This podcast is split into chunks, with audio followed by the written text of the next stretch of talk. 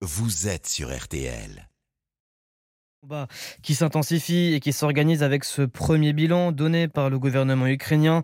En trois jours, ce sont près euh, de 200, villes, 200 civils, pardon, 200 civils ukrainiens qui ont été tués, dont 33 enfants.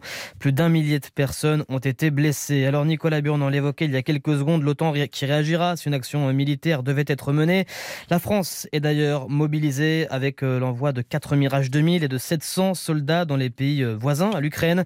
Vient cette question, pourquoi la France n'intervient pas Élément de réponse avec euh, le général Dominique Trinquant, l'ancien chef de la mission militaire française auprès de l'ONU. Pour plusieurs raisons. La première, c'est que légalement, l'OTAN, auquel nous appartenons, l'Alliance Atlantique, est une alliance défensive. Et elle est faite pour défendre les pays qui en font partie. L'Ukraine ne fait pas partie. Donc légalement, il n'y a aucune raison d'intervenir. Deuxièmement, techniquement, si vous voulez, l'offensive russe qui a été lancée est un choc pour tout le monde. Personne ne s'attendait à une opération d'une telle ampleur. Mmh. Et l'armée française, tout bêtement, n'est pas préparée à ça. L'armée française, pour l'instant, se calquant dans ce qui a été décidé à l'OTAN, se propose de renforcer le dispositif dans les pays baltes, en Estonie en particulier, et enfin de déployer un contingent en Roumanie.